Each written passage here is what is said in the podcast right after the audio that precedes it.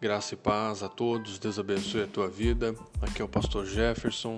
Eu quero te dar as boas-vindas e quero dizer para você que tem muita coisa boa aí chegando para você ouvir, para você ler, para você ser edificado aqui com a gente. Deus abençoe ricamente a sua vida e até breve, hein?